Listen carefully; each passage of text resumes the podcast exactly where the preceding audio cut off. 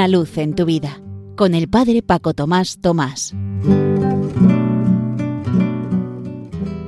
Queridos amigos de Radio María, os saludo muy cordialmente desde la parroquia San José en Las Matas, cerca de Madrid. La oración del Padre Nuestro es quizá la más conocida o al menos la preferida de muchas personas.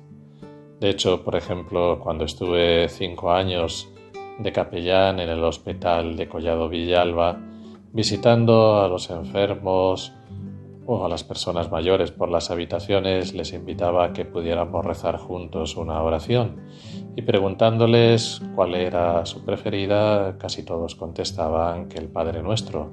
Algunos porque en realidad no sabían otra o llevaban muchísimo tiempo sin rezar, pero esa era la que les venía a la memoria.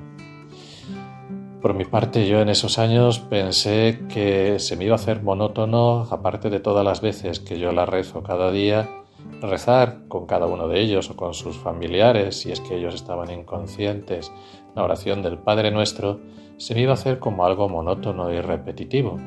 Y todo lo contrario, os queréis creer que me resultaba cada vez más novedoso el Padre Nuestro, cada vez más meditativo e intenso, pues trataba de rezarlo poniéndome en el lugar de esa persona, quizá alguno de ellos moribundo, o de todos esos familiares que estaban acompañando a esa persona. Y me resultaba de una profundidad inescrutable y disfrutaba mucho pronunciando serena y meditativamente cada una de las palabras.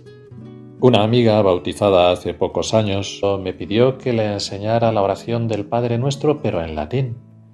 Y es bonito también saber que Millones de personas a lo largo de la historia la han rezado y continúan rezándolo en esa lengua.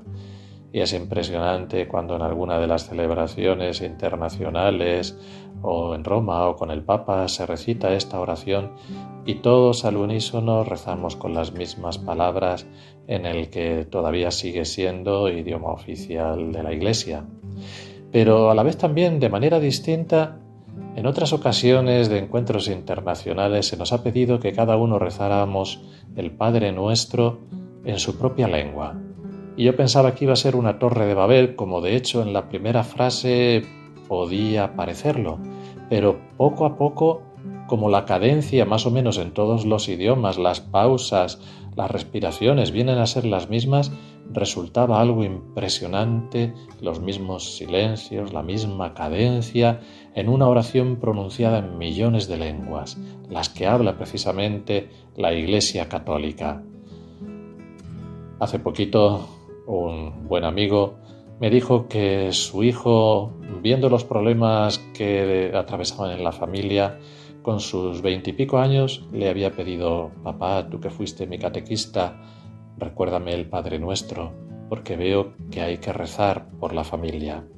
Que nosotros cada vez que pronunciemos la oración que nos enseñó el Señor, lo hagamos cada vez con más conciencia, saboreando y no haciéndolo de modo individualista, porque a veces decimos Padre nuestro, pero en realidad estoy pensando en Padre mío.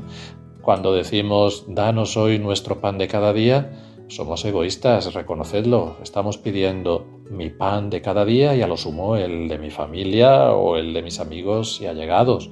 O cuando digo no nos dejes caer en la tentación, muchas veces estoy pensando no me dejes caer en la tentación. O a lo sumo ni a mí, ni a la gente de mi comunidad, de mi parroquia, etcétera tengamos un corazón como el del Padre, abierto, universal, acogedor hacia todos, y entonces podremos sentirnos verdaderamente niños, que es el espíritu con el que hay que rezar el Padre nuestro, como un niño en brazos de su Padre, para que así esa oración pueda ser pronunciada desde dentro de nosotros por el Espíritu Santo, que es quien clama Abba, Padre. Por tanto, Padre, Padre mío sí, pero Padre nuestro, que lo recemos cada vez con más intensidad, con más cariño, con más sentido de pertenencia al Señor y de pertenencia unos con otros en comunión. Que cada vez que lo recemos y este ratito que hemos pasado juntos sea para lo que tiene que ser todo, para gloria y alabanza de Dios. Una luz en tu vida, con el Padre Paco Tomás Tomás.